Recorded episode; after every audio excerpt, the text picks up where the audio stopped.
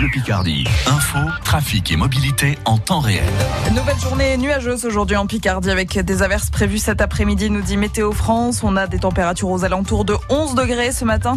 Ça devrait grimper aux alentours de 16 degrés pour cet après-midi. Marie-Gaëtane compte au vu de la progression du coronavirus, Paris passe en zone d'alerte maximale. Ce qui veut dire qu'il y aura de nouvelles restrictions qui seront dévoilées ce matin à 11h30. Les restaurants restent ouverts avec un protocole sanitaire renforcé. C'est aussi le cas à Aix-Marseille où ils avaient dû baisser le rideau il y a une semaine. En revanche, les bars parisiens ferment à partir de demain et pendant 15 jours.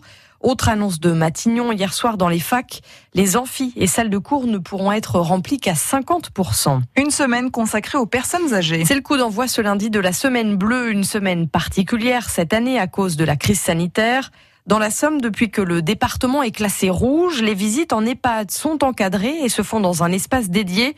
Exemple à Amiens, à la maison de retraite La Neuville Hortense Crépin.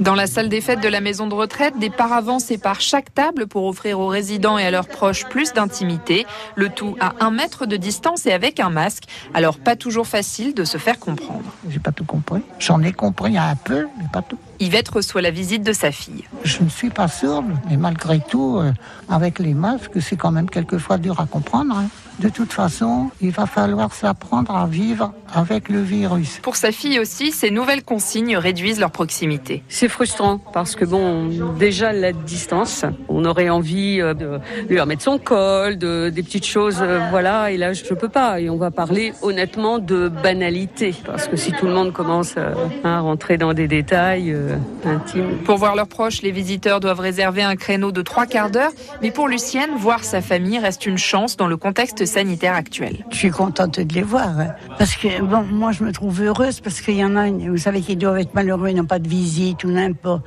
Puis le téléphone, c'est pratique quand même. On se téléphone presque tous les jours, vous savez, pour pas grand-chose, mais enfin, ça fait plaisir d'entendre la voix. Hein. les résidents les plus vulnérables, eux, peuvent recevoir un proche dans leur chambre dès lors qu'il a plus de 15 ans. Et tout à l'heure, à 8h10, Guillaume Delalieu, le directeur de la maison de retraite La Neuville, est l'invité de France Bleu Picardie. Willy Bardon s'est exprimé hier soir dans le 20h de France 2, celui qui a été condamné à 30 ans de prison pour enlèvement et séquestration suivi de mort et pour le viol d'Élodie Kulik en janvier 2002 à Tertry, près de Péronne, redit son innocence. Il fallait bien trouver un coupable, a-t-il déclaré plus d'une semaine après avoir été libéré en attendant son procès en appel l'année prochaine. Jackie Kulik, le père de la victime, reste convaincu de sa culpabilité. La mairie d'Abbeville dépose plainte. Après la découverte de tags sur les piliers de l'hôtel de ville ce dimanche, des inscriptions en anglais, le symbole anarchiste a aussi été inscrit sur deux commerces. Le nettoyage doit commencer aujourd'hui.